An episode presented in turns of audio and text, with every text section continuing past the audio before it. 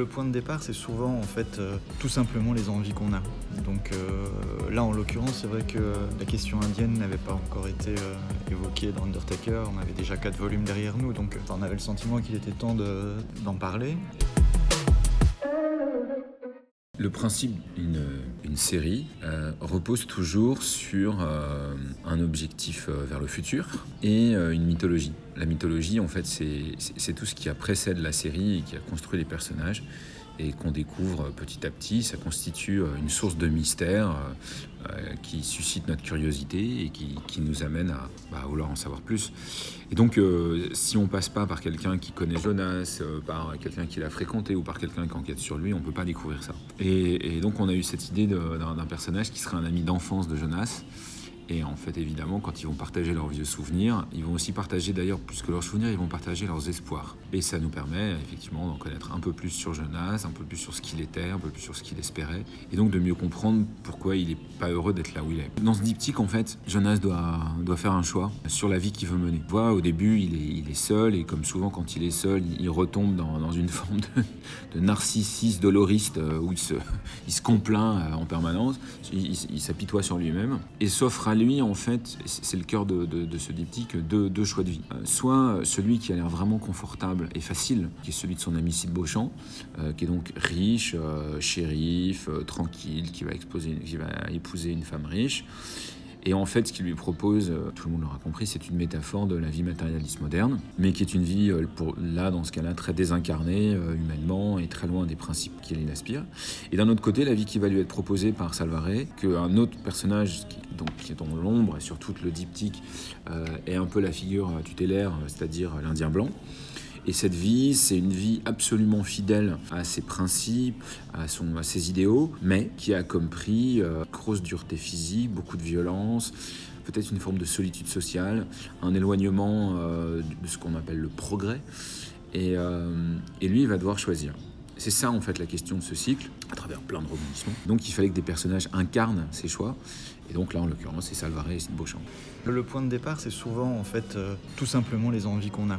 Donc euh, là, en l'occurrence, c'est vrai que la question indienne n'avait pas encore été euh, évoquée dans Undertaker. On avait déjà quatre volumes derrière nous, donc on avait le sentiment qu'il était temps d'en parler. Et donc après, il fallait trouver la manière de le faire que c'est un, cadre qui soit euh, pertinent par rapport à la, profession de, Jonas, évidemment, parce que ça reste toujours le point de départ.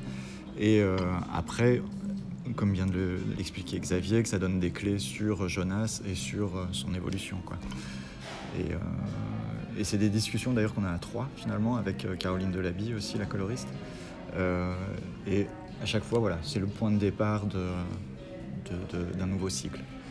Le point de départ, c'est amusant. je peux donner un exemple qui, je pense, illustre bien euh, comment on part. Euh, sur le décor, là, par exemple. Donc euh, là, on est en Arizona.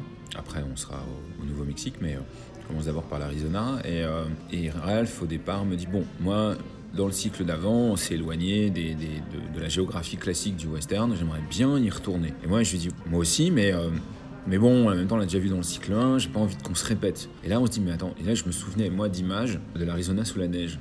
Je me suis dit, ah, ça, tu vas être content, t'auras l'Arizona, et moi, je vais être content parce que c'est pas comme on a l'habitude de voir. Voilà. Et donc, on, construit pas mal comme ça au départ. À partir du moment où on fait euh, une série comme ça, il y, a, de la même manière que dans, les, thématiques ou les décors, il y, a une nécessité de se renouveler, d'essayer de, se donner des nouveaux enjeux. Et là, en l'occurrence, pour la partie graphique, oui, il y avait l'envie de, pousser, euh, d'essayer de pousser au maximum mon dessin.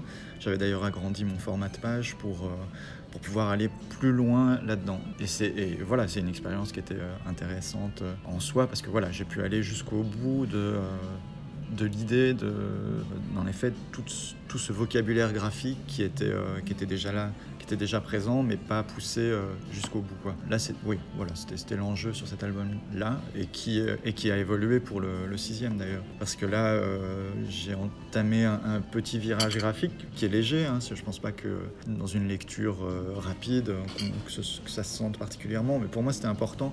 C'était d'amener du travail au pinceau sec, qui en fait amène des valeurs de gris et qui m'ont permis d'envisager le dessin plus avec un œil de dessinateur, mais en essayant d'avoir un œil de peintre, c'est-à-dire de, travailler le, dessin en partant de formes, de masse blanche, noire et grise et d'essayer de construire les images avec ces, trois valeurs. Et voilà, et ça, a été euh, passionnant à faire et ça m'a ouvert plein de pistes pour, pour les suivants. Le noir peut être euh, très narratif. Parce que, enfin le noir ou le blanc d'ailleurs, c'est-à-dire que moins on donne d'éléments, plus le, lecteur va en fait euh, devoir se faire une idée propre du dessin. Là, en l'occurrence, ici, avec cette porte de prison, L'idée, c'était d'avoir une, atmosphère où euh, on imagine plus le, bâtiment qu'on ne le voit. Et, euh, je pense qu'en effet, c'est donner un rôle plus actif au, lecteur, finalement, en évoquant les choses. Et, donc le noir, oui, par ce type d'utilisation. À partir du moment où on est euh, sur des pages où, en fait, c'est le jeu des personnages qui est vraiment important et, non pas le décor. Donc évidemment toute l'attention qu'on va avoir, que ce soit Xavier dans l'écriture de, la page ou moi dans la réalisation euh, graphique ou encore dans la couleur avec Caroline, c'est d'être au plus près de, la, justesse d'incarnation des personnages pour essayer de faire passer les sentiments. Et là, évidemment, il faut euh, enlever tout ce qui parasite et, le décor peut être un parasite. D'ailleurs, remarque par exemple sur cette... Euh, alors c'est dans l'album, c'est la page 33 non seulement Ralph fait le choix de montrer très peu les décors, de les mettre dans l'ombre, ce qui fait qu'en fait on ne voit quasiment que les personnages, et donc on est vraiment sur eux, et en plus, comme c'est une scène où il se passe quelque chose d'absolument atroce dans ce que dit euh, la grand-mère du jeune enfant, mais en même temps où tout paraît très calme, très doux, la mise en page de Ralph est très douce, c'est-à-dire qu'en fait, c'est un gaufrier finalement très simple, ou simplement il a laissé un panoramique sur la, première case, mais il est parfaitement centré. Et de la même manière, la dernière case, le, panoramique, le gros plan sur le château, s'inscrit parfaitement dans le gaufrier qui a été dessiné au centre de la page, ce qui fait qu'en fait, tout paraît très simple, très rythmé, très calme. Et c'est là encore son, son travail, une mise en scène, qui est de dire, ok, là, il ne faut pas d'insert, il faut des choses très simples, très épurées, très basiques, parce que ce qui se passe est dans la tête des personnages et donc totalement opposé à ce qu'on voit. Et donc il renforce cette opposition par le choix du noir qui simplifie la page, et en plus par le découpage. Aujourd'hui, on ne peut plus faire euh, du, western, enfin du western ou, d'autres récits d'ailleurs, manichéen, euh, comme on le faisait à la John Ford. Euh, on, est aussi sur autre chose aujourd'hui, et amener ces nuances-là, ça peut, se faire aussi via, via des physiques qui, qui sont un peu utilisées à contre-emploi. En fait, si je vous montre un type qui a l'air, euh, je vous dis voilà, en apparence, euh, il a l'air d'un punk dangereux avec des, épingles à nez, des à nourrice dans le nez, euh, des cicatrices, un œil crevé, et il est tout en noir, et il est très méchant.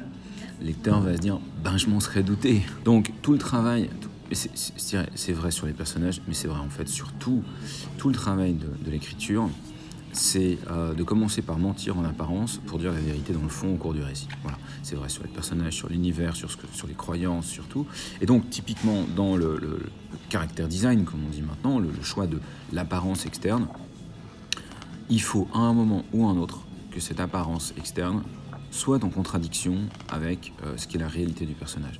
Soit c'est pire que prévu, soit euh, c'est une faiblesse qu'on n'avait pas imaginée, soit au contraire euh, une saloperie qu'on n'avait pas imaginée.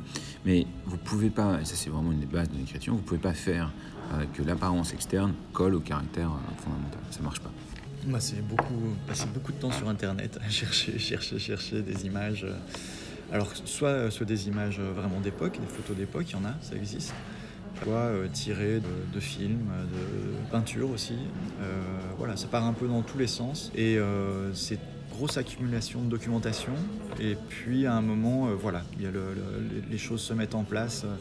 Un, détail de, telle photo qui va être utilisé parce qu'il est vraiment intéressant, accolé à, à un détail d'une peinture. Et, voilà, c'est une étape vraiment importante, je trouve. De même que pour Xavier, l'accumulation de, documentation avant d'entamer une thématique bien précise, là par exemple, celle des Apaches. Pour le dessin, c'est la même chose. C'est énormément d'accumulation de, documentation. Peut-être que la moitié va pas, va pas du tout servir, mais voilà, euh, ça fait partie du, processus. Tucson euh, s'est développé, je ne sais, pas si l'histoire va intéresser nos auditeurs, mais Tucson s'est développé notamment grâce à l'arrivée du chemin de fer, et parce que c'était ça l'idée, c'est que c'était les, hubs commerciaux en fait de, l'époque. L'ambassadeur qui, est, un, bâtiment énorme, immense, totalement inventé par Ralph, par moi, par moi dans l'idée, par Ralph dans son architecture, est inventé. Par contre, toujours pareil, à un moment, le propriétaire de cet hôtel décrit son fonctionnement, notamment son système d'éclairage, euh, son système d'ascenseur, le type de carrelage qu'il utilisait. Et tout ça est vrai. Tout ça est vrai. C'est-à-dire que je suis allé me renseigner sur comment est-ce que qui utilisait l'éclairage au gaz à l'époque, comment ça marchait, euh, quel type de, carrelage on pouvait avoir à l'époque, etc. Donc de, ce point de vue-là, euh, donc c'est tout notre travail, bien sûr, c'est de, créer quelque chose qui est l'air vrai. Et c'est toujours pareil, si vous voulez bien mentir, il faut toujours mettre une bonne part de vérité dans vos mensonges surprendre le lecteur. Euh, c'est important. Euh, enfin, inversement, euh, un de mes mentors, Jean Van m'avait donné comme premier conseil quand j'ai commencé mon métier. Il m'a dit le premier devoir du scénariste, c'est de ne pas emmerder son lecteur. Bon, donc j'avais bien compris la leçon. Donc, bon, et un des moyens de ne pas l'ennuyer, c'est c'est lui ménager des retournements, des surprises, ce que nous, dans notre jargon, on appelle des changements de valeur. C'est-à-dire que l'émotion qu'ont nos personnages au début de la scène ne soit pas l'émotion à la, même, même niveau émotionnel à la fin. Ça peut être du plus vers le moins, du moins vers le plus. Enfin, les variations sont, sont infinies. Et donc pour ça, effectivement, il faut trouver des moyens de varier. Et varier, ça nécessite. Ce qui, ce qui fait que vous passez d'une émotion à l'autre, c'est un événement, c'est qu'il se passe quelque chose. Et qu'il se passe quelque chose d'inattendu. Euh, donc oui, on est obligé pour faire un album comme ça de mettre beaucoup d'événements, euh, que ce soit des changements d'opinion, des changements factuels, euh, des changements de conflits. Et ça donne effectivement des albums plus denses que ce qu'on pourrait imaginer dans des westerns très contemplatifs. Je dirais que si on compare avec un, des westerns auxquels on est souvent évidemment comparé, qui est Blueberry, on a moins de cases et moins de textes. Hein. bon. Donc on est de ce point de vue-là dans une narration de BD franco-belge moderne, mais plus riche que ce qu'on peut trouver peut-être dans certains comics par exemple. Parce que oui, il s'agit d'aller creuser le caractère des personnages, et ça, ça nécessite à chaque fois de placer ce qu'on croit d'eux, de montrer ce qu'ils vivent, et ensuite de montrer comment ils ont changé. Et ça, ça prend du temps. Bien sûr qu'on va expliquer petit à petit. Si je révèle tout le secret et qu'il n'y a plus de curiosité, vous arrêterez de lire, vous arrêterez d'acheter des albums et mes enfants ne mangeront plus. Donc, à partir du moment où on donnera des réponses, notre métier à nous, et c'est ce que font tous les scénaristes, trouveront de nouvelles questions. Voilà. Mais on aura donné les premières réponses. On s'est dit que ce qui était intéressant euh, euh, dans le fait d'entamer un, album par une grande double page comme ça, c'est que c'est le, caractère immersif. Directement, on rentre dans, une, euh, dans un grand dessin, donc on est happé et, et voilà quoi. Le, le, début de l'histoire commence comme ça. Je trouve que c'est intéressant et puis assez sexy finalement euh, euh, visuellement. Euh, s'il n'y a pas d'enjeu, s'il n'y a pas l'envie d'aller un peu plus loin à chaque cycle, ce serait pas rigolo. Quoi. Ce, serait, serait un peu vain finalement. Ouais, je crois qu'un des grands plaisirs de notre métier, c'est se dire demain je ferai mieux qu'hier. C'est, parce qu'on, alors par contre, moi, et moi, une de mes, ce que je déteste le plus, c'est de me dire tiens ça je l'ai déjà fait. C'est sûr. Rien, ne m'arrête plus que ça. Donc dès que je me dis, ah tiens, je l'ai un peu déjà fait, en général, je prends et je mets à la poubelle, je me dis, il faut que je recommence.